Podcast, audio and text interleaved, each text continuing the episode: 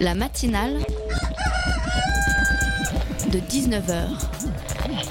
Et bah, c'est une émission qui parle de société, de politique, euh, Culture alternative. On va aussi parler de sport, euh, de gens dans la rue. et l'actualité en règle générale. On va peut-être parler des corbeilles à linge va pas s'ennuyer. en osier d'Auvergne. voilà, il y aura, il y aura des invités. Des sociologues, des invités chercheurs. Les invités ne diront que des choses intelligentes. Ça va peut-être s'étriper un peu de temps en temps, mais La matinale de 19h, du lundi au jeudi jusqu'à 20h sur Radio Campus Paris. Il y a 25 ans, jour pour jour, 12 chefs d'État européens, François Mitterrand pour la France, signaient le traité de Maastricht, un traité fondateur de l'Union européenne qui a posé les bases de la création de l'euro. Mais oui, l'euro, cette monnaie unique que certains voudraient bien voir disparaître, cette petite monnaie qui se trouve au fond de nos portefeuilles depuis 2002 et qui, se, qui, qui- qui- qui serait pardon, la cause de tous nos malheurs. C'est bien simple, l'euro, c'est ce qui aurait fait augmenter les prix, ce serait la disparition de la souveraineté monétaire de la France, voire même avec l'euro, la France serait soumise à la dictature des marchés. Alors du coup, c'est peut-être bien de rappeler que l'euro, c'est une décision prise il y a 25 ans de créer une union économique et monétaire. Cette décision, c'est comme le Brexit, c'est compliqué mais on peut toujours revenir en arrière. On pourra toujours alors redécouvrir à quel point c'est casse-pied de changer la monnaie quand on passe par exemple de France à Belgique ou de France à Espagne. On pourra redécouvrir aussi qu'avant l'euro, les prix augmentaient déjà et de façon beaucoup plus importante qu'avec l'euro. Et puis surtout, on redécouvrira peut-être que face à Donald Trump, face à la Russie, face à la Chine, eh bien la France paraît bien petite et que finalement c'est l'union, ou plutôt l'euro, qui fait la force. La matinale de 19h, le magazine de Radio Campus Paris. Bienvenue à tous dans la matinale. Vivra-t-on un jour dans un monde sans armes nucléaires? On en parle ce soir avec Jean-Marie Collin. Il est membre d'ICON, euh, la campagne internationale pour abolir les armes nucléaires. Et puis on parlera de Mixage Fou, un concours plutôt original de création sonore, un création de petits bouts de 80 secondes à partir de plein de sons différents. Alors restez bien connectés, puisque comme le dit le générique de l'émission, les invités ce soir ne diront que des choses intéressantes. Pour fabriquer une bombe à mes enfants, croyez-moi, c'est vraiment de la tarte. La question du détonateur se résout en un quart d'heure, c'est de celle qu'on écarte. En ce qui concerne la bombage, c'est pas beaucoup plus vache, mais une chose me tourmente, c'est que celle de ma fabrication n'ont qu'un rayon d'action de 3 mètres 50. Il y a quelque chose qui cloche là-dedans. J'y retourne immédiatement. Il y a quelque chose qui cloche là-dedans. C'était la valse des bombes atomiques de Boris Vian, Jean-Marie Collin. Bonsoir. Bonsoir. Alors cela fait maintenant 71 ans que l'humanité vit euh, avec l'arme nucléaire, c'est-à-dire la capacité aussi de détruire pour de bon la planète sur laquelle il vit. Euh, en, en novembre 2016, notamment grâce à l'action de, de différentes ONG, hein, euh, vous en avez fait partie, 123 États ont voté à l'ONU une résolution. Cette résolution, elle visait à faire avancer les négociations euh, multilatérales, enfin les négociations pour un désarmement nucléaire. Donc 123 États euh, l'ont voté, cette résolution, euh, mais pas la France. Pourquoi pas la France, Jean-Marie Collin? Alors pourquoi pas la France? Déjà, on va réexpliquer un petit peu pourquoi, euh, qu'est-ce que c'était cette, cette résolution. Donc cette résolution avait pour, euh, a pour ambition en fait de fabriquer, de, donc, de créer un processus pour interdire les armes nucléaires. C'est quelque chose d'assez nouveau en fait. Jusqu'à présent, en fait, euh, les armes nucléaires ne sont pas complètement interdites. Un certain nombre d'États ont le droit de les avoir, dont justement la France, les États-Unis, la Russie, la Chine et le Royaume-Uni. Et puis tous les autres États n'ont pas le droit. Mais pour autant, vous avez des États comme la Belgique, par exemple, ou les Pays-Bas, l'Allemagne, l'Italie et la Turquie, pour ne citer que ces cinq-là, euh, qui ont des armes nucléaires sur leur territoire. Normalement, ils ne doivent pas, mais dans le cadre de partenariats militaires avec l'OTAN, il y a des armes nucléaires sur leur territoire. Donc ils n'ont pas directement, ils sont pas producteurs, si j'ose Ils dire. ne sont pas producteurs exactement, mais ils peuvent être utilisateurs pour les Belges. Par exemple, si euh, l'OTAN entrait en guerre contre un État, ce serait un pilote belge qui utiliserait les armes nucléaires sur un avion belge et ce serait bien un Belge qui appuierait sur le bouton et qui larguerait la bombe, même si l'ordre viendrait de la part des États-Unis. Mhm. L'idée, en fait, c'est que jusqu'à présent, les armes nucléaires ne sont pas interdites globalement. C'est-à-dire qu'on reste sur l'idée que c'est des armes qui euh, apportent une stature internationale pour des États comme la France. C'est ce, qui est écrit dans les grands discours que le président de la République prononce, ou des États-Unis, ou même des Chinois, par exemple. Et il faut qu'on arrive à comprendre, il faut que le message passe que les armes nucléaires, c'est d'une arme de destruction massive. C'est pour ça qu'on l'appelle comme ça. C'est-à-dire qu'elle a la capacité en fait de changer la société dans laquelle on vit. On ne vivra plus jamais dans le même type de société si demain une arme détonnait euh, à travers le monde et quelle que soit sa place euh, de détonation. Mhm. Ah, alors, on va bien sûr euh, entrer dans le détail de ce sujet avec vous, mais avec nous aussi en studio Léo de la rédaction de Radio Campus Paris pour cette toute première radio à ce micro, à cette émission du moins. Bonsoir Léo. Bonsoir. Alors Léo, tu as travaillé le sujet en profondeur, le sujet de l'armement nucléaire tu avais des questions pour notre invité. Oui, justement, vous parliez d'armes de, destruction massive, mais euh, au sujet des armes nucléaires, on parle aussi d'armes de dissuasion, la dissuasion nucléaire. Est-ce que vous pourriez un peu nous expliquer ce, en quoi consiste cette dissuasion nucléaire qui la différencie des autres types d'armements que l'on trouve? Alors en fait, on parle de la dissuasion, si vous voulez, c'est le concept c'est la doctrine d'emploi, c'est-à-dire c'est la règle qu'on se donne de dire j'ai une grosse arme de destruction qui est capable de rayer de la carte un État ou la partie d'un État, quel qu'il soit. Euh, j'impressionne mes ennemis avec cette arme. J'ai cette capacité de pouvoir l'utiliser quand je veux, comme je veux, euh, de manière euh, totalement indépendante. Ça, c'est le, cas. Le président américain qui trimballe sa voilà, valise atomique, sa valise atomique mais le, président français France aussi, font exactement la même chose. Hein. Et c'est ça la dissuasion, c'est-à-dire d'expliquer à un potentiel adversaire que si jamais il m'attaque, je vais réduire son pays en cendres ou une partie de son pays en cendres. Donc c'est l'idée de dissuader. Le problème, c'est que ce sont des armes, et comme toute arme, à un moment donné, elles vont servir. Et la grande question, c'est encore pendant combien de temps ces armes ne vont pas servir? Pendant combien de temps on va encore avoir des dangers, euh, des types ou des risques d'explosion de ce type d'armes, puisqu'on a eu un certain nombre de problèmes à travers le monde, que ce soit en France ou aux États-Unis. Voilà, c'est, on a une épée de Damoclès au-dessus de la tête, pour reprendre une expression un peu fameuse. On sait qu'on a un véritable danger au-dessus de nous. Qu'est-ce qu'on fait? Mmh. Euh, j'ai envie de me faire un peu l'avocat euh, du diable, mais euh, on peut penser que nos gouvernements sont doués de raison et que jamais ils n'appuieront sur le fameux bouton rouge de, l'arme nucléaire, et que l'arme nucléaire n'est utilisée que comme un argument diplomatique pour ces pays et qu'elle permet d'éviter le déploiement d'autres armements qui pourraient, eux, causer des pertes civiles ou, ou militaires. Oui, oui. Euh, effectivement, pour nous, en, tout cas en France, on est dans un gouvernement démocratique, mais je crois que les États-Unis sont aussi dans un gouvernement démocratique. Et pour autant, j'ai l'impression de lire euh, beaucoup de papiers euh, comme quoi Trump a la bombe atomique et donc ça nous fait peur. Donc tout d'un coup, votre argument tombe totalement en désuétude.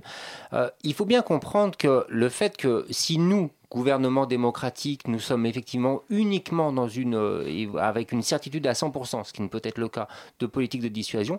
D'autres États à travers le monde, alors on va citer celui le plus extrémiste, la Corée du Nord, qui aurait une petite dizaine d'armes atomiques, si jamais elle décidait de l'utiliser, on aura un véritable problème et on aura un changement de société. Donc l'ambition, c'est d'interdire les armes à travers le monde, de faire pression sur la France et que la France, puisque c'est à elle de faire pression avec l'Allemagne, avec les autres États, de faire pression sur la Chine, la Russie, la Corée du Nord, l'Inde, le Pakistan, ensemble d'aller vers des armements nucléaires. Il faut bien se rappeler une chose quand même, c'est que ces États se sont engagés à aller vers des armements nucléaires. Ils ont signé des traités, ils ont donné leur parole, ils ont fait un certain nombre de processus. Donc, Maintenant, il faut y aller. Alors la France, justement, vous, vous l'avez, vous avez commencé à l'aborder. Le premier essai atomique en France, il date de février 1960. Euh, aujourd'hui, où est-ce qu'on en est euh, des armes nucléaires en France? Alors effectivement, d'ailleurs, on arrive à une date anniversaire, je crois que c'était le 13 février 1960, donc dans quelques jours, on fêtera cet anniversaire. Joyeux anniversaire euh, C'était au, Sahara, donc voilà, la France a effectué 210 essais nucléaires euh, souterrains et atmosphériques, à la fois en Algérie française à l'époque et euh, Depuis cette date, en, Polynésie. Aujourd'hui, on ne fait plus d'essais nucléaires, on les réalise grâce à des ordinateurs et à des systèmes de laser, donc c'est moins dangereux et moins producteur de, de moins, pose moins de dégâts à l'environnement. Mhm. Si on veut aller un petit peu rapidement, voilà, on a 300 armes nucléaires, on est la troisième puissance atomique euh, au monde, mhm. derrière les États-Unis et la Russie. Sur 8, sauf erreur? Sur 9. Sur 9 on, va, on, va, on va compter la, Corée du Nord. Donc, euh, j'ai cité les 5 premiers. On va rajouter l'Inde, Israël, le Pakistan et donc la Corée du Nord. Donc, ça fait 9 États qui disposent de la bombe atomique.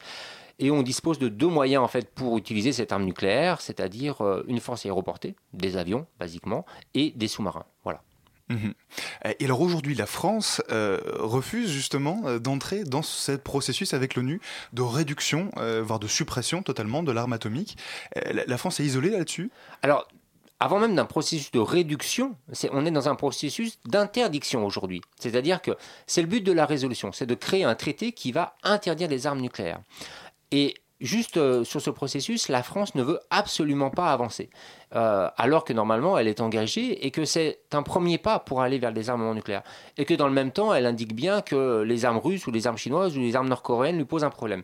Donc ce qui est triste en fait, c'est qu'aujourd'hui on a un début de solution puisqu'il n'y a pas d'autres solutions qui sont proposées par des États comme la France, les Britanniques ou les Américains et, les autres.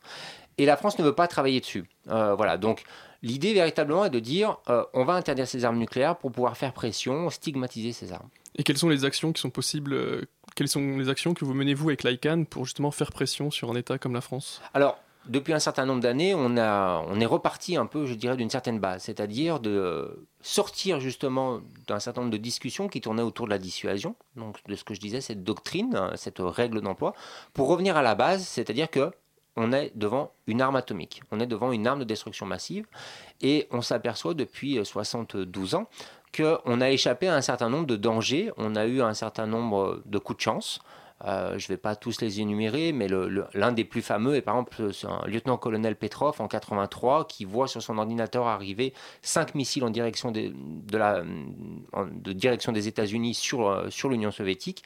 Lui, en fait, son job, c'est de scruter l'écran radar et si jamais ça arrive, il décroche le téléphone et il enclenche un processus.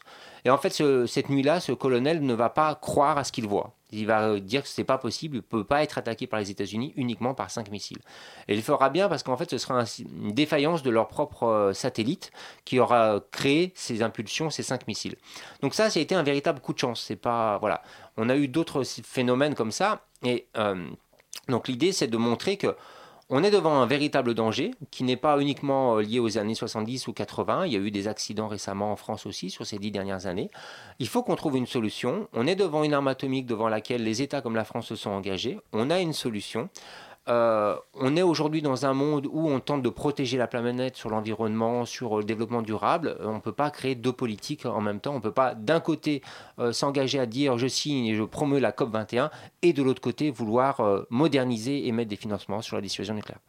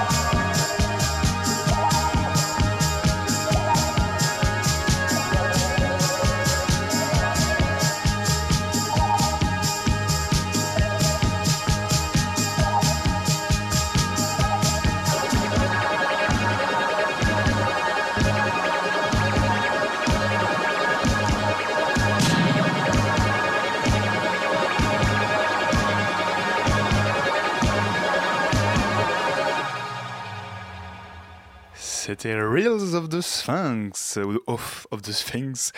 Vinyl William, vous vous l'écoutiez à l'instant. La matinale de 19h du lundi au jeudi jusqu'à 20h sur Radio Campus Paris. On est toujours avec Jean-Marie Collin euh, de l'ICANN, il en est membre et on parle avec lui euh, de, du désarmement euh, nucléaire. Jean-Marie Collin, en novembre, il y a une résolution de l'ONU, on en parlait un petit peu avant la pause, une résolution qui a été poussée par de nombreuses ONG regroupées au sein de l'ICANN. Justement, l'ICANN, c'est grosso, quoi grosso modo l'ICANN d'ailleurs? C'est un, un rassemblement de plusieurs centaines d'ONG Alors, c'est une campagne internationale pour l'abolition des armes nucléaires. C'est-à-dire que c'est une campagne qui est née à peu près en 2007, euh, qui regroupe aujourd'hui euh, à peu près 400 organisations dans une centaine de pays. Il disait 424. Oui, alors 424 organisations. En France, on est à peu près une petite cinquantaine d'organisations. Alors, il y a des organisations qui sont plus ou moins actives. euh, et euh, l'ambition, voilà, ça a été de populariser, de faire prendre conscience à un ensemble d'États et de refaire prendre conscience à la société civile de l'importance et du danger des conséquences humanitaires de l'explosion d'une arme nucléaire au cas où une arme nucléaire viendrait à exploser. Donc quoi, c'est on mobilise les citoyens pour faire pression sur Voilà. le gouvernement? Alors on fait à la fois à la fois une mobilisation avec les citoyens, euh, mais très très simple. hein. Par exemple, l'an dernier, avec euh, à Cannes France, on a réalisé une quinzaine de conférences dans une quinzaine d'universités. On a pu avoir des dialogues avec euh, de nombreux étudiants, et puis aussi aussi un véritable travail de lobbying, de plaidoyer auprès euh, des parlementaires, des diplomates français, et puis des, du ministre des Affaires étrangères et, et du président de la République. Voilà. Et donc ce lobbying a permis d'avoir cette résolution à l'ONU. Quelle est la suite en fait? Que va-t-il se passer maintenant? Alors voilà, depuis 2007, voilà, on a pu exercer euh, une pression, un lobbying, montrer les dangers des conséquences humanitaires de la détonation d'une arme nucléaire. On a poussé euh, avec un 130 États à côté de nous, hein. on ne sait pas nous, nous seuls évidemment. On a des États comme l'Autriche par exemple, le Costa Rica, le Mexique, euh, l'Afrique du Sud, euh, la Nouvelle-Zélande qui sont, qui sont à nos côtés, qui poussent aussi, euh, bien sûr l'ONU. On a obtenu cette résolution. L'agenda 2017 de maintenant, là dans 7 semaines, c'est euh, fin mars et juin et juillet les- la création, les négociations pour écrire un document, donc on est vraiment dans, du sérieux, d'un traité qui va interdire les armes nucléaires. Donc ça va être euh, de la négociation entre États qui sont favorables, moins favorables, voire pas favorables, puisqu'on sait par exemple que les Pays-Bas y seront, ils ne sont pas favorables, mais ils viennent pour autant. Donc ce serait possible, euh, par un vote de l'ONU, du coup, de demain, voir disparaître les armes nucléaires? Alors, pas disparaître, devoir interdire les armes nucléaires. On est dans un processus, alors on a bien conscience que ça va prendre du temps, et la première étape, désormais, c'est d'interdire ces armes, de les rendre illégales aux yeux du monde. Et la deuxième étape, ça va être de travailler sur le désarmement nucléaire. Mais il faut bien avoir conscience que des États comme la France et tous les autres, je ne vais pas tous les citer à chaque fois, ont une obligation de désarmer et sont dans- aussi dans des processus parallèles qu'ils respectent plus ou moins de désarmement nucléaire. Donc on est véritablement dans une imbrication de deux processus qui doivent avancer et nous amener vers ce fameux monde sans armes nucléaires, qu'on espère le plus rapide. Et quel pouvoir aura l'ONU vis-à-vis de ces pays qui possèdent l'arme nucléaire? Euh, Imaginons qu'ils n'ont pas envie de, de- de désarmer leur- leurs armes. euh, Que peut faire l'ONU? Alors, on se doute bien que la France aujourd'hui à cette position négative ne veut pas y aller. Alors imaginons qu'on ait un nouveau président de la République, enfin en tout cas on aura un nouveau président de la République quoi qu'il arrive. Ouais, on va en parler, oui, effectivement. Euh, mais... Quoi qu'il arrive, on peut peut-être espérer que ce nouveau président dira j'envoie mes diplomates qui sont quand même payés pour ça, euh, aller à ce processus de négociation et euh, voir ce qu'il se déroule. Alors même si ces États ne vont pas ratifier, il faut bien voir que on va avoir une norme internationale. Et à partir du moment où vous avez une norme, vous avez un ensemble de déclinaisons qui créent un impact direct et indirect. Vous pouvez avoir, à partir de là, vous avez un certain nombre de banques internationales qui vont décider de d'inclure, par exemple, elles ne financent plus les armes chimiques et les armes bactériologiques, qui vont décider de ne plus financer toute entreprise qui fabriquerait ou qui aiderait à fabriquer des composants de missiles pour des armes nucléaires, par exemple. Et puis, vous avez aussi, euh, au sein de l'OTAN, par exemple, ça veut dire que peut-être que vous avez des, des États qui vont décider de signer ce traité. Et si des États décident de signer ce traité, l'OTAN va devoir revoir sa politique de dissuasion. Donc, ça va créer Hmm, des précédents des et une pression. Voilà. Mhm. Alors le 26 janvier, euh, Benoît Hamon, euh, candidat du Parti Socialiste au présidentiel, était sur RMC. Et à la question êtes-vous prêt à donner votre feu vert à une attaque nucléaire si, eh bien si cela garantit la sécurité de votre pays? Il a répondu oui. Euh, ça vous inquiète ça, euh, Jean-Marie Collin? La présidentielle qui, qui vient, la position des différents candidats? Alors la présidentielle, c'est bien parce qu'on va, on devrait pouvoir avoir un, débat sur ces questions-là. Je ne sais pas s'il a répondu en pleine conscience euh, face à la question. Euh, parce Vous n'écarteriez pas trop vite Benoît Hamon quand même. Ça, signifie directement donc, euh, ça signifie quand même s'apprêter à tuer un certain nombre de populations civiles et militaires. C'est ça le gros problématique des armes nucléaires. Donc on peut que se réjouir de pouvoir avoir ce type de discussion et de voir qu'un journaliste a décidé de reprendre une question que l'organisation avec laquelle je travaille, Initiative pour le désarmement nucléaire avec Paul Killet, un ministre de la Défense et un général, a décidé de, se saisir de, ce thème. Donc, on en parle, c'est déjà une réussite en soi pour alors, Qu'on en parle, c'est déjà une première chose. Voilà, euh, la difficulté, c'est de maintenir ce débat, euh, de parler de la question de dissuasion et de désarmement nucléaire. Hum, hum. Et justement, euh, cette présidentielle, elle vous, inquiète? Vous voyez un petit peu les différentes positions qui se profilent, les différents candidats Alors moi, ce qui m'inquiète, c'est que j'ai l'impression que grosso modo, si je faisais un classement assez large, hormis, euh, hormis le candidat à la présidentielle vert, euh, Jadot, et puis euh, Charlotte Marchandise, tous sont en citoyenne. Voilà, citoyenne, tous sont en faveur de la dissuasion nucléaire. Mais je ne sais pas s'ils ont véritablement une pleine connaissance de ce que ça signifie, puisque si on lit leur discours, ils disent exactement les mêmes mots qui sont répétés depuis les années 60. Et que prévoyez-vous de, faire pendant cette campagne présidentielle? Voulez-vous faire des alors, il, va euh, voilà, il va y avoir une campagne d'interpellation directement auprès des différents candidats. Des rendez-vous ont commencé à se réaliser avec un certain nombre d'entre eux, euh, des échanges euh, d'informations. on sait qu'on va. L'idée, c'est. on va aussi leur poser directement la question de savoir quels seraient eux s'ils étaient présidents. Est-ce qu'ils décideraient de participer à ce processus de négociation ou pas C'est de prendre contact. Et puis, je dirais, outre la présidentielle, c'est de commencer déjà de faire du plaidoyer auprès des futurs parlementaires puisque euh, les parlementaires, ce sont ceux qui votent les lois, les budgets, et donc qui ont aussi le moyen de décider, par exemple, d'arrêter de moderniser l'arsenal de la dissuasion nucléaire, puisqu'on parle que dans les prochaines années, le budget de la dissuasion passera de 3,5 milliards à un peu plus de 6 milliards d'euros, soit pratiquement l'équivalent du budget de la justice en mhm. France. Mais donc pour qu'on comprenne bien, Jean-Marie Collin, la position de la France aujourd'hui, la position du gouvernement, la position officielle, c'est de poursuivre euh, quelque part une certaine diminution, euh, une certaine démantèlement, euh, mais c'est de garder l'arme nucléaire. Alors, c'est de garder l'arme nucléaire, mais à l'heure d'aujourd'hui, il n'y a pas de processus de diminution de l'arsenal nucléaire. Le dernier euh, geste de diminution de l'arsenal nucléaire a été, fait, a été annoncé en 2008 sous euh, le mandat de Nicolas Sarkozy et a été terminé en 2011. Il y a eu, euh, on a, et c'est pour ça qu'aujourd'hui on parle de 300 armes nucléaires, mais la France n'est absolument pas dans une dynamique de désarmement nucléaire. aucune annonce n'a été faite. On est dans une dynamique de modernisation des arsenaux nucléaires, c'est-à-dire que missiles, ogives, bombardiers, sous-marins, tout ça est en cours de recréation, si je peux dire. Donc la logique est complètement inversée si je vous suis bien. Euh, quelles sont un peu les réactions que vous avez euh, des personnes à, qui vous parlez de ce sujet? Euh, Durant la pause musicale, on évoquait les grandes mobilisations des années 80, on avait des centaines de milliers de personnes dans la rue contre le nucléaire. Aujourd'hui, on sent quand même que c'est un peu plus compliqué de mobiliser des gens sur ce sujet. Vous, voyez un, intérêt concret? Vous voyez les gens vous dire oui, quand même, il faut, faut qu'on se mobilise là-dessus, il faut qu'on fasse quelque chose? Alors oui, il y a un intérêt des gens pour se mobiliser à partir du moment où vous les informez. Voilà pendant la période des années 80, il y avait, il faut hmm, s'en rappeler éventuellement. Nous étions, j'ai l'impression, tous les trois assez jeunes. je, euh, vous le confirme. Voilà. Euh, il faut, pas là, mais... il faut essayer en tout cas d'ouvrir un livre d'histoire et voir que nous étions véritablement sur deux systèmes et la guerre froide avec un paroxysme et un véritable danger. Donc les gens avaient cette véritable conscience du danger d'un possible affrontement au cœur de l'Europe. Aujourd'hui, ce, cette conscience du danger n'existe plus et c'est ça en fait avec ICANN France et d'autres organisations comme IDN que nous, que nous réinformons en fait les gens. Mhm. vous cherchez à réinformer pour du coup permettre aux gens de se mobiliser. Les gens qui vous écouteraient ce soir et qui se diraient bah moi aussi j'aimerais me mobiliser, qu'est-ce qu'ils ont comme moyen d'action? Eh ben, si on est dans Radio Campus, donc euh, on s'adresse j'imagine à une majorité euh, de, de, jeunes, des étudiants. Pas que, pas que, euh, même, même jusqu'à 77 ans, de 7 à 77 ans. à Cannes France est prêt à venir dans vos différentes universités, dans vos différentes universités du troisième âge, à faire un certain nombre de conférences, à informer, à travailler avec vous. vous pouvez aussi nous relayer ou nous nous suivre nos informations sur notre compte Twitter aujourd'hui, Facebook, vous inscrire, demander euh, des informations et on peut échanger avec vous euh, directement, répondre à vos interrogations. Vous pourrez par la suite aussi euh, interpeller vos différents mm. parlementaires sur la base des différents questionnaires qu'on va créer. Donc vraiment ce travail d'information, mais vous ne prévoyez pas par exemple de mobilisation à ce stade?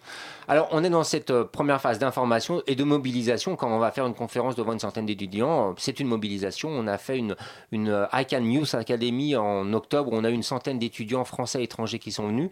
Euh, voilà, on est dans ce processus-là. Peut-être que dans un certain temps, euh, on aura une mobilisation plus forte dans la rue, euh, mais pour l'instant, on est... Chaque chose en son temps. Voilà. Léo est-ce que votre mobilisation est aussi liée au nucléaire civil ou avez-vous des contacts avec euh, la mobilisation qui existe sur le nucléaire civil? Alors oui, on échange par moment avec les personnes qui travaillent sur le, sur le nucléaire civil. Nous, on se concentre uniquement sur les armes nucléaires. Ça veut, euh, C'est vraiment deux choses séparées, c'est vrai. Alors, Jean-Marie Collin C'est deux systèmes civil, qui sont militaire. c'est, c'est séparé dans le sens où c'est euh, où on ne peut pas travailler sur les deux sujets en même temps et militer pour les deux sujets en même temps. On ne peut pas nier les liens technologiques qu'il y a entre l'un et l'autre. Euh, beaucoup d'États, la France le premier, se sont dotés de technologies dites civiles pour pouvoir avoir des éléments et fabriquer leurs bombes atomiques. Donc ça a forcément un lien quelque part. Euh, Aujourd'hui, on travaille véritablement sur euh, l'interdiction puis le désarmement nucléaire. Euh, Peut-être que certains d'entre nous travailleront par la suite ou travaillent à côté sur aussi le, la fin de l'industrie nucléaire civile, mais c'est un autre sujet sur lequel la CAN France ne travaille pas. Une dernière chose, Jean-Marie Collin, on est désormais à 2 minutes et 30 secondes avant la fin du monde, si euh, j'en crois l'horloge de l'apocalypse, qui est une horloge fictive inventée par des scientifiques pour évaluer euh, la situation de la planète. Vous pensez que ça peut s'améliorer dans les prochains mois? Alors il faudrait, puisqu'en fait depuis 2010 on perd du temps. Euh, depuis 2010 c'est à peu près une minute ou une 30 secondes qui s'évaporent chaque année et c'est vrai qu'on se rapproche de cette euh, fin du monde euh, factice qui est là pour justement nous informer, nous montrer, justement nous donner une idée parce que c'est quand même compliqué de s'imaginer ça, cette fin du monde. Le fait qu'il y ait des négociations est un aspect positif, euh, est un premier pas. On peut, on imagine fortement que ça va créer une émulsion et que ça va engager un certain nombre d'États. Donc, euh, on est dans cette aspiration-là et on est dans l'espoir aussi que le futur président, les futurs parlementaires puissent écouter un peu plus ces questions-là et euh, engager un nouveau pas. Mhm. Eh bien, merci beaucoup, Jean-Marie Collin, d'être venu nous parler de tous ces petits pas, surtout de nous avoir informés ce soir sur le désarmement nucléaire. Merci beaucoup.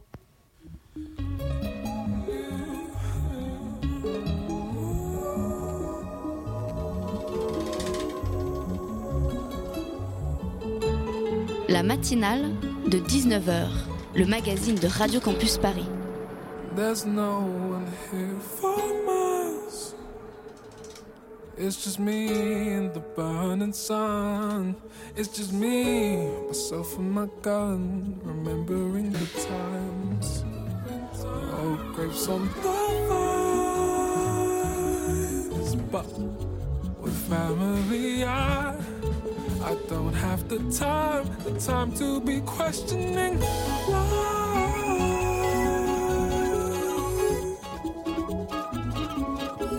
Just gotta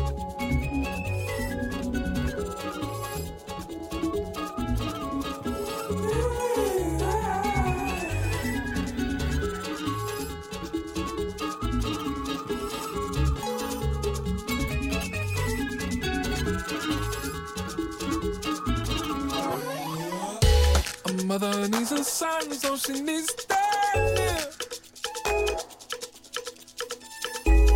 We don't have to talk, I just need you here. But if you go away, please don't disappear. The heat is making light of a heavy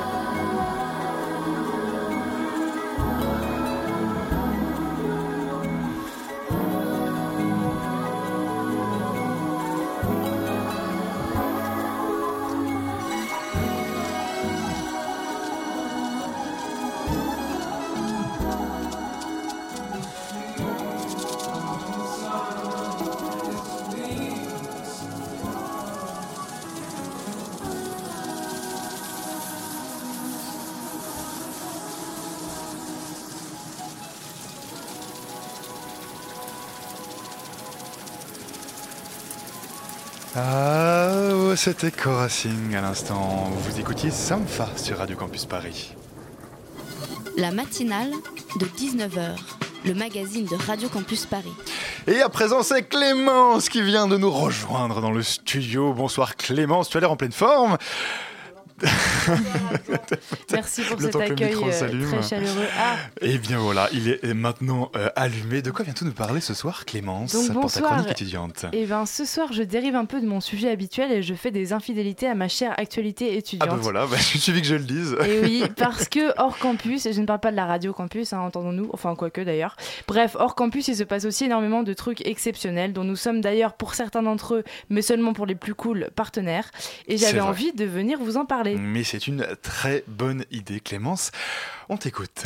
Alors d'abord, un événement festif et musical qui a lieu jeudi, organisé par le label Promesse et le label John Cool Records, qui, on vous le rappelle, a son créneau un dimanche par mois à 22h sur les ondes de Radio Campus Paris. Voilà, on le rappelle. Donc hein. c'est la famille. et donc ces, deux joyeux lurons que sont Promesse et John Cool montent à l'assaut du bateau phare ce jeudi. Et sa promesse, c'est le cas de le dire. En plus de la musique et des DJ-sets, il y aura des tatouages, des livres, des fringues, du swag capillaire, le tout trié sur le volet pour ne vous proposer que la crème de la crème.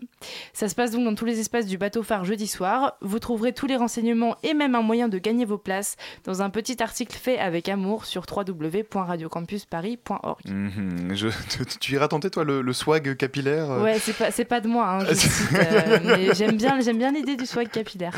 Bon, donc les fêtards du jeudi soir, vous savez ce qu'il vous reste à faire. Ensuite, un autre partenariat qui nous tient beaucoup à cœur, c'est celui avec la Maison des Métallos, qui se trouve rue Jean-Pierre Timbaud dans le 11e. C'est un établissement culturel de la ville de Paris dont l'ambition est d'allier exigences artistiques et préoccupations sociétales. C'est donc une programmation pluridisciplinaire avec de la création en danse et en théâtre, des pratiques artistiques, des expressions urbaines, des rencontres et des débats, des expos, le tout dans une relation permanente avec le tissu social. Et dans ce lieu très inspirant se joue du 21 au 26 février une création qui s'appelle Flagrant délire et Images. Deux titres pour deux artistes qui se partagent le plateau. D'un côté, Tony Tish, qui est Yamakasi. De si, quoi si, Yamakasi. Je- Vous vous rappelez on, on en a tous rêvé quand Ça on avait des 10 grands ans. yeux dans le studio. Ben oui, non, Non si, si. Donc Yamakasi, donc si vous préférez acrobate et danseur, et il évolue dans un décor fait de métal et de plexiglas sur fond sonore de l'été de Vivaldi, tel un Icar en univers européen. là là, ça vend du rêve quand même. hein. De l'autre côté du plateau, sur la chanson Images de Nina Simone, la chorégraphe et danseuse hip-hop Antoinette Gomis, qui se place dans l'héritage féministe de la lutte pour la reconnaissance de la femme noire, en dansant dans un mélange de hip-hop et d'afro house en hommage à la diva du jazz. Si avec tout ça je vous ai pas donné envie, je sais plus quoi vous dire. en tout cas, si vous êtes convaincu, on vous offre vos places pour la première parce qu'on est vachement sympa. Bah oui, voilà, et ça se Campus passe Paris. comme d'habitude sur le site de la radio dans l'agenda. Ben voilà, mais non, on est vraiment trop sympa, Radio Campus Paris. N'est-ce pas On est d'accord. Et enfin, pour finir, une petite minute d'autopromo, puisque vendredi, il se passe quoi vendredi, s'il vous plaît? Vous le savez tous, j'espère. Il se passe, il se passe, il se Voilà, passe Notre Voilà. bal des 100 Valentins. J'ai bien dit des 100 Valentins. Oui, hein. c'est S-A-N-S, on Voilà. précise. Ou CENT. Ou, ou ce qu'on veut d'ailleurs. En fait, euh, il y en a pour tous les goûts. Ça se passe au Chinois à Montreuil et on organise ça avec la super team de Retard Magazine. Au programme, il y aura des DJ sets de chez nous comme Tropical Club, Poppers ou encore Pardonnez-nous, un DJ set de Retard, un concert du remarquable Velvet Choir, un karaoké, une émission en direct spéciale Courrier du cœur et plein d'autres petites surprises réjouissantes et surtout, surtout, beaucoup d'amour. Mais oui, Ça va parce qu'on on écoute ça, on est comme ça à Radio Campus Paris, on est sympa, et en plus, et en plus, on vous propose beaucoup d'amour.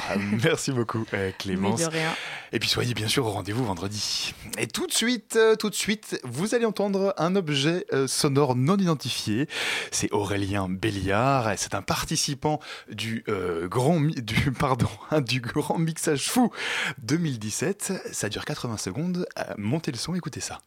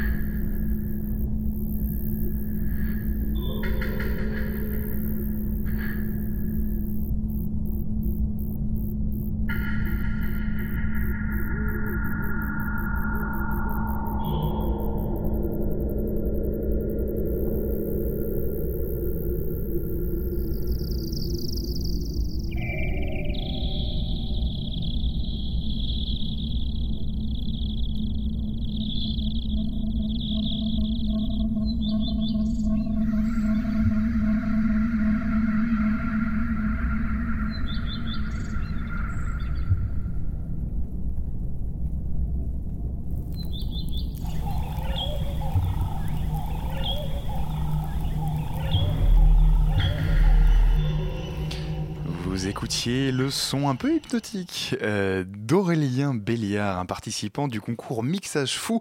Et si vous aimez détourner et mélanger les sons, eh bien, ce concours est fait pour vous peut-être aussi. Ce concours, il s'appelle donc Mixage Fou. On en parle ce soir avec un de ses organisateurs. Bonsoir Thierry Dilger. Bonsoir. Euh, avec moi aussi euh, en studio Léa de la rédaction de Radio Bonsoir. Campus Paris. Bonsoir Léa. Euh, alors Thierry Dilger, vous êtes artiste mais aussi concepteur et coordinateur euh, du oui. concours euh, Mixage Fou. Euh, c'est déjà la huitième édition euh, de ce concours. L'idée c'était quoi à l'origine? C'était de permettre aux gens de mélanger les sons? S'amuser, reprendre plaisir avec la création. En fait, ce, ce concours, il est né même dans une formation qui s'appelle le Créadoc, une formation au documentaire sonore à Angoulême. Et puis, euh, c'est né parce que j'étais formateur dans cette formation. Et puis, à un moment, les étudiants étaient un tout petit peu, entre guillemets, euh, ils perdaient un peu de l'envie avec, euh, avec leur création. Ils étaient dans leur formation. Et puis, toujours tous les jours sur Pro Tools, tous les jours à dérocher, à, à travailler les interviews, ça les a fatigués. Donc, on s'est dit, tiens, on va faire un atelier de mixage fou. Ça va leur redonner plaisir. On va leur demander de prendre leur rush, leur enregistrement. On va leur demander de jouer avec les sons. Et puis, ça va faire des choses originales. Ça va leur redonner du plaisir. Donc, c'est vraiment parti de là. Un, monde étudiant, un monde où on, joue, on s'amuse. Et puis, euh, bah, ça a continué, comme vous dites, ça fait 8, années maintenant que ça dure. Aujourd'hui, le principe du concours, c'est de prendre des sons depuis une banque de sons. Alors, est-ce que vous pouvez nous parler un petit peu de ces sons euh, Où est-ce que vous les dénichez Et peut-être aussi leur spécificité, à savoir que c'est des sons euh, libres de droit? Alors, oui et non. Alors, on va aller un peu plus loin. Effectivement, tous les ans, il y a une banque de sons originale. Et le principe du concours, c'est vraiment ça. On a un panier avec des ingrédients, donc la banque de sons, et on doit faire une recette à partir de ce panier. Donc cette recette, on va lui donner une petite règle, on va lui dire seulement les sons qu'il y a dans le panier, et puis une durée, c'est-à-dire 80 secondes. Voilà, Mhm. c'est tout. Après, le thème, il n'appartient qu'à la banque, c'est-à-dire que si vous voulez faire du dubstep ou quelque chose d'un peu délirant comme ce qu'on vient d'entendre, euh, vous pouvez, vous avez, le, voilà, vous avez tous les droits en fait de, de faire votre style. Cette banque son, elle est créée pour l'occasion. Exactement. À chaque édition du concours, il y a une nouvelle banque son. Exactement. euh, Alors libre de droit, je rebondis dessus. Mhm. Elle est libérée effectivement. Donc euh, moi, je m'adresse aux différents partenaires qui nous entourent. On a une quinzaine aujourd'hui. Et puis cette année, c'est un peu spécial. Je me suis adressé à des preneurs de son professionnels. Donc ils sont trois. Il y a Rodolphe Alexis. Il y a Timo Klinge qui est allemand, qui est preneur de son. Alors, juste faire un petit arrêt sur Rodolphe Alexis. Rodolphe- Là, vous avez vos fiches quand même. hein, Vous trichez un peu. là. ouais. Je vais faire non, un, petit, un petit clin d'œil parce que quand même, c'est eux qui, qui ont libéré ces, ces- ces sons, c'est eux qui les ont faits, c'est pas rien en fait. Ils sont partis, Rodolphe Alexis, il est parti dans la jungle, il est parti à l'autre bout du monde pour enregistrer ces fichiers et il les a donnés gratuitement. Donc, et encore une fois, ce ne sont pas des petits, euh, des petits fichiers, euh, vous écouterez la banque, c'est des fichiers entre 1 minute et 10 minutes par fichier. Il y a 36 fichiers. Il y a plus de 2 gigas à télécharger gratuitement, sans inscription sur le site. Donc Rodolphe, il nous donne gratuitement des super sons, des fourmis enregistrées avec dans la fourmilière, des grenouilles du bout du monde, des son de la oiseaux. fourmilière. Euh. Parce Timo- que lui, ouais, lui pardon. juste pour expliquer ce qu'il fait, il fait du field recording, c'est ça? Exact, ouais, c'est un artiste aussi. Et puis, euh, son, son, voilà, son- ce qu'il adore, c'est effectivement euh, le son naturel et s'en emparer, le réutiliser. Donc, il n'est pas bioacousticien, il n'est pas là juste pour témoigner d'une réalité euh, du monde animal, mais il va aussi s'en emparer et le détourner.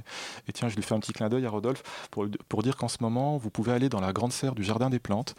Et il est en diffusion euh, sur une expo, je crois, sur les orchidées en ce moment, et ça va durer encore quelques semaines, si je dis pas trop de bêtises. Donc allez écouter Rodolphe Alexis dans la grande serre du Jardin des Plantes. je, fais un petite virgule sur mes deux autres euh, ben, donateurs. Finalement, il y a Timo Klinge qui est un preneur de son très spécial. Il est allemand. Euh, il a une grande spécialité, c'est l'enregistrement multicanal, c'est-à-dire multi-micro, mais sous l'eau et uniquement sous l'eau. Incroyable. Ça, ça donne quoi un son sous l'eau?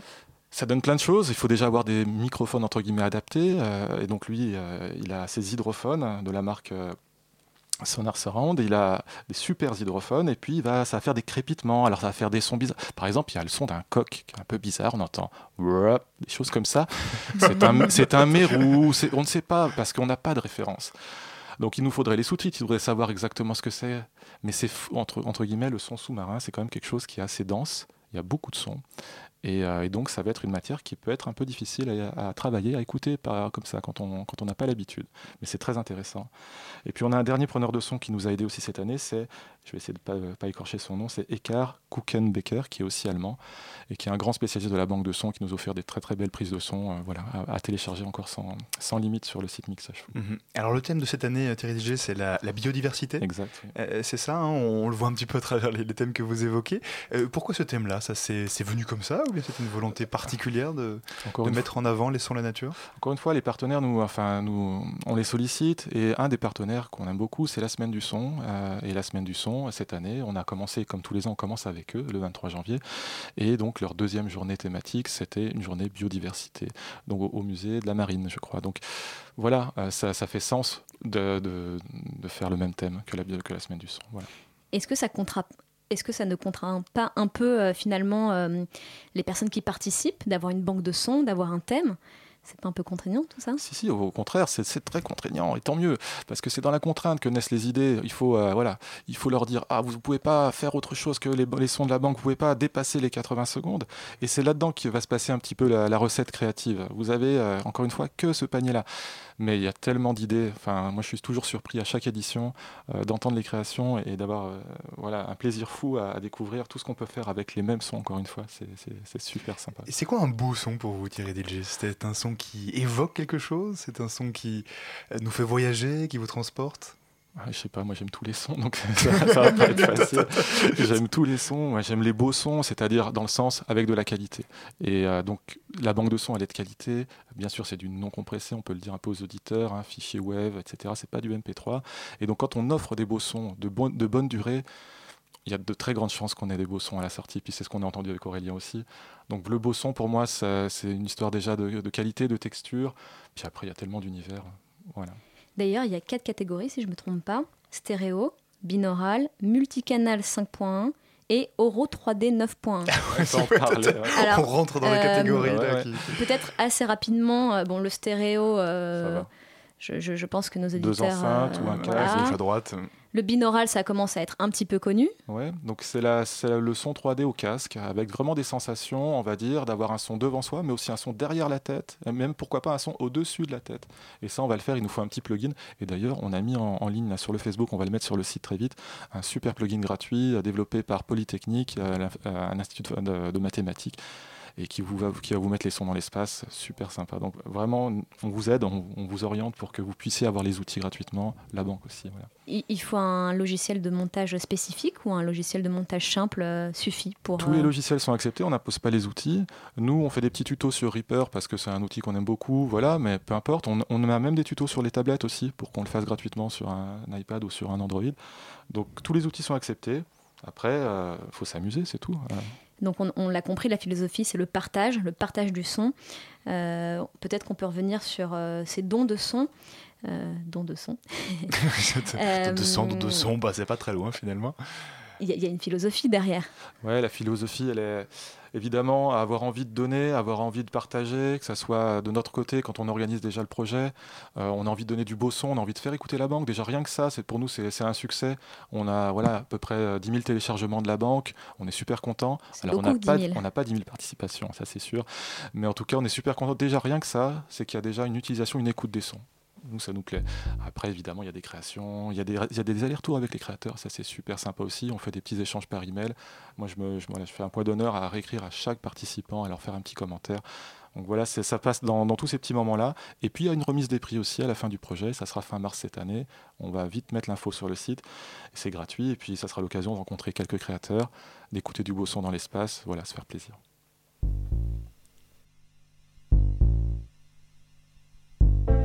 Bout à l'autre de la chambre.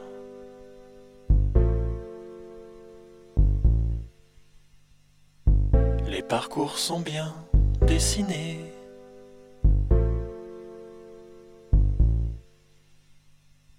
Certains autres s'y mêleraient.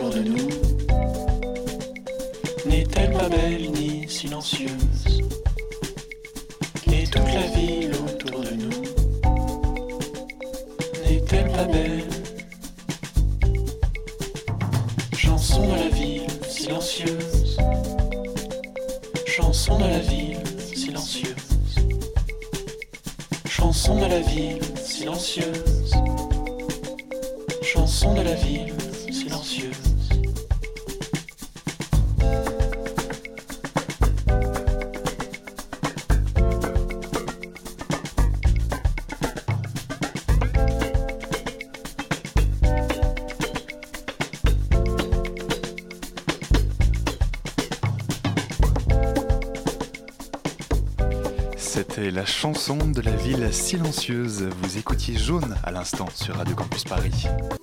La matinale de 19h Radio Campus Paris. On est toujours avec Thierry Dilger di- qui organise, qui co-organise le concours euh, Mixage Fou, un concours euh, de mix sonore un peu particulier. Alors Thierry Dilger, ce qu'il y a de particulier aussi dans ce concours, euh, c'est qu'à la remise des prix, à la fin on écoute les œuvres qui ont été produites par les artistes. On les écoute dans des, comment dire, des bains d'écoute?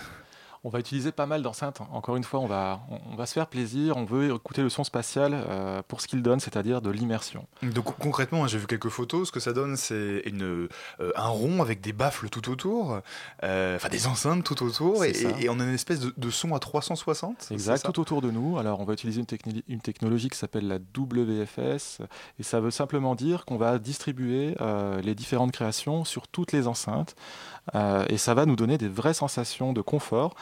Et c'est pas, c'est un petit peu différent que, que le 5.1 si je rentre un peu plus loin. C'est-à-dire que cette fois-ci, on va pouvoir se positionner à des endroits assez larges dans la salle et avoir quand même la sensation des positions dans l'espace. Et pour les créateurs, c'est très intéressant parce qu'ils vont pouvoir, entre guillemets, écouter leur création de manière très ouverte et euh, très immersive et le partager avec le plus grand nombre. C'est ça. Qui sont ces créateurs? Des zinzins de la musique, des zinzins du son euh, Il y a des zinzins, forcément. ouais. il y a plein de zinzins. Tout à l'heure, j'ai parlé des étudiants, que c'était- né donc, Ouais. dans un contexte étudiant. Donc, il y, a un, un peu- il y a un tiers un peu d'étudiants sur ce projet. Il y a un tiers de professionnels. Et, que ça, Et des professionnels, c'est euh, des artistes, musiciens, Oui, mais de des, mon- des monteurs, mixeurs de cinéma euh, qui travaillent dans des auditoriums et qui ont du plaisir à avoir ce projet le soir après le travail et qui restent dedans et qui continuent à utiliser leur machine. Des gens euh, dans d'autres radios qui font du montage son et qui adorent ce projet et qui vont travailler du montage avec ce- ces sons. Et puis un tiers aussi qui est un peu, euh, ben, c'est le tiers euh, autre qui, qui sont plutôt des autodidactes, qui sont pas reliés au son directement. Alors nous, on demande toujours quand on dépose le mixage fou, mettez-nous quelques informations, justement, ça peut nous aider. Et puis ça va commencer à à peu près 16 ans en participation jusqu'à 64 ans. Ça, c'était nos infos l'année dernière. Il y a aussi une version pour enfants euh, à ce concours. Exact. J'ai 16 ans, c'est pas. Voilà, on va redescendre un peu plus tôt. On va redescendre à 8 ans.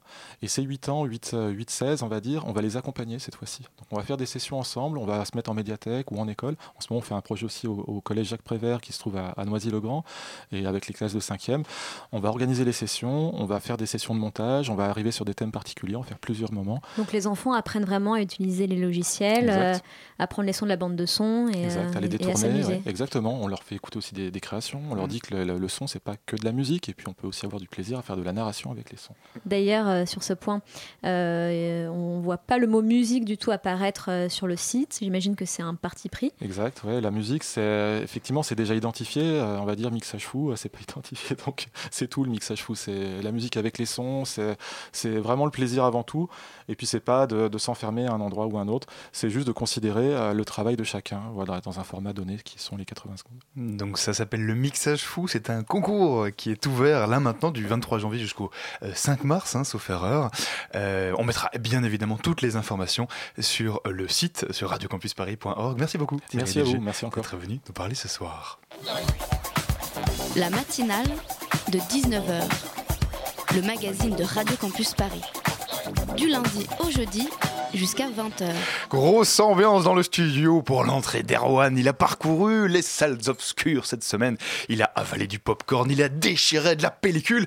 Et ce soir, Erwan, tu es venu jusqu'à nous. Tu as décidé de nous parler de cinéma, mais pas de n'importe quel film. Attention, tu vas nous parler du meilleur film de 2016. Le meilleur film de 2016, tout à fait Alban, à l'heure où le monde entier rivalise d'hyperbole ou moult cascades d'adjectifs amélioratifs pleuvent sur La La Land, Ah. le déjà film de 2017 sorti et récompensé en 2016. J'ai décidé ce soir de vous parler d'un film qui aujourd'hui a à peine plus d'un an, qui n'a jamais été récompensé et qui pourtant est le vrai film de l'année qui vient de s'écouler, 50 nuances de black. Alors, je préfère je vous prévenir, hein, l'inconnu, oui. je, vous- je- je préfère vous prévenir, auditrices, auditeurs, vous êtes de, si vous êtes de ceux qui cherchent dans le cinéma une forme d'art noble, évolué, fin, subtil, qui élève, y nourrit l'esprit, bah, vous n'y êtes pas du tout. Hein. Vous n'êtes pas du tout la cible de cette chronique. Non, celui à qui je m'adresse ce soir, c'est à vous, qui comme moi aimez la parodie, la parodie absurde, la parodie stupide, l'humour sans gêne, sans limite, sans respect et surtout, c'est le plus important, sans discrimination. Mais revenons à l'histoire, puisque comme je vous l'ai dit, le film d'aujourd'hui s'appelle 50 nuances de black et non pas 50 nuances de grey, ni Attention. 50 nuances d'aucune autre couleur. Comprenez ici une parodie dans laquelle l'histoire de 50 nuances de mauvais jeu d'acteurs, de 50 nuances de grey, pardon, cette histoire est reprise et détournée. Chaque personnage est remplacé par un acteur noir et Christian Grey devient Christian Bah, Black, Black, forcément. L'intrigue tourne toujours autour du bondage et d'une relation de couple où chacun ne cherche pas forcément la même chose. C'est absolument génial, Erwan. Mais, je... mais alors, qui a eu l'idée de faire un film pareil, euh, dis-moi? Cette idée de génie, et j'ai bien dit de génie, Alban, elle vient d'une triplette de champions, et attention, il va falloir suivre un petit peu ça, vous allez voir que tout est lié. À la réalisation, on a Michael Tides qui a déjà réalisé A Haunted House 1 et 2, qui sont déjà des parodies de Paranormal Activity de Conjuring. A Haunted House 2, il a été écrit par deux autres compères, Rick Alvarez et Marlon Wayans. Donc voilà, ça commence un peu à se lier. Marlon Wayans, c'est le plus jeune des trois frères Wayans, et ils sont connus pour quoi, les trois frères Wayans? Pour avoir écrit et réalisé Scary Movie. Mais voilà C'est vous dire si 50 nuances de Black a été fait par une équipe de champions. Alors maintenant, on va revenir au cœur de ce qui, à ce qui fait le cœur de ce que je suis venu vous raconter alors, ce euh, soir. Soyons sérieux. Parce que revenons sur un de mes propos, une comédie sans aucun respect et le plus important, sans aucune discrimination. Parce que comme Scary Movie en son temps, 50 nuances de Black a eu le droit à son lot d'accusations de racisme. Le film tourne en dérision l'esclavage, fait des blagues sur Django Unchained et 12 Years a Slave, sur le mouvement Black Lives Matter. Excellente scène et excellente blague. Euh, si vous, si vous voyez le film, vous allez vous représenter le truc sur les noirs qui volent des voitures et sur tout ce que vous pouvez imaginer comme cliché des plus détestables, notamment bien sûr sur la prétendue taille imposante du sexe des personnes de couleur. C'est pas vrai Et vous savez quoi? C'est ça qui est bon dans ce film parce que là où on peut voir un film raciste, moi je vois un film plein d'autodérision qui en s'amusant des clichés qu'on balance au, village, au visage des noirs tous les jours, surtout aux États-Unis, on sait à quel point c'est difficile. Et bien finalement ce film il renvoie à la face d'une partie blanche conservatrice et coincée de la population la façon dont eux traitent les noirs parce que le cinéma américain, en plus de faire complètement disparaître les acteurs noirs de ses récompenses, pendant des dizaines d'années il a stéréotypé le rôle des personnages noirs. De là est né le fameux rôle du noir en pro- qui meurt en premier dans tous les films d'horreur. Et ce sont ces mêmes gens qui sont responsables de ça qui aujourd'hui hurlent au scandale quand on leur renvoie en les parodiant leur jugement à la tête. Et finalement, ça marche, ça, et C'est- ça, finalement, mais le- ça fonctionne complètement, Alban. C'est un humour absolument génial. C'est ça qui est très bon dans 50 nuances de blague. Est-ce que c'est fait finement? Non. On va, on va pas se mentir. Il y a absolument rien de fin dans ce film. Est-ce que c'est fait intelligemment? Je suis même pas sûr. Je suis même pas sûr. Mais est-ce que c'est drôle? C'est ça qui compte, Alban, quand on fait de la parodie. Est-ce que c'est drôle? Alors, Ce est-ce que c'est drôle? ce film est drôle, ce film est drôle à en crever. C'est à ça qu'on doit résumer 50 nuances de blague. C'est stupide, mais c'est drôle. Et j'ai envie de terminer en citant Marlon Wayans qui a eu pas mal de soucis à la suite à la sortie de, de ses films. Marlon Wayans qui disait Un jour, les gens vont comprendre que je n'en ai simplement rien à faire. les gens vont comprendre que je refuse de succomber à cette espèce de nouvel ordre mondial sans avoir d'opinion. Et j'ai envie de dire à tous les comédiens, dites ce que vous dites, laissez ensuite les gens dire et ne vous excusez jamais pour un simple fait. N'en ayez simplement rien à faire, soyez vrai, soyez juste vous. Et merci Marlon Wayans. Oh, putain. Ça pleure derrière le studio, c'est fou. Merci beaucoup Erwan pour cette grande leçon de cinéma. Donc ça s'appelle 50 nuances de black. 50 nuances de Voilà. très bonne Ah, blague, très bonne, euh, très bonne parodie, à Voilà. voir absolument disponible sur tous les, tous les sites de téléchargement parfaitement légaux que vous connaissez. Évidemment, on ira voir ça. Merci beaucoup, Erwan. Voilà, c'est déjà la fin de l'émission. Merci à Mickaël qui était à la réalisation ce soir, euh, malgré 42 de fièvre. Merci à Elsa et Marion qui ont préparé l'émission. Tout de suite, restez bien connectés sur Radio Campus Paris parce que c'est Radio Parleur qui arrive dans vos oreilles. Exactement. Bonsoir, Grosse Martin. ambiance ce soir dans le studio, exactement. absolument. Bonsoir Alban. Oui, radio parleurs, euh, vous pouvez les appeler migrants, vous pouvez les appeler réfugiés, vous les appelez comme vous voulez, mais en tout cas, ils sont là aujourd'hui et il faut les aider. Et on va discuter de la situation des migrants à Paris, à Saint- à Saint-Denis, partout ailleurs. C'est toute cette heure, c'est euh, le radio parleur, le son de toutes les luttes. Merci beaucoup Martin. Restez bien donc connectés sur le 93.9. Euh, si vous avez manqué une partie de l'émission, vous pourrez la retrouver en podcast d'ici quelques minutes sur le site radiocampusparis.org ou sur notre page Facebook, la matinale euh, de 19h. N'hésitez pas à les liker. L'émission passe aussi demain sur la RNT, la radio numérique terrestre. C'est demain à 13h30. Nous on se retrouve demain à 19h pour une autre matinale.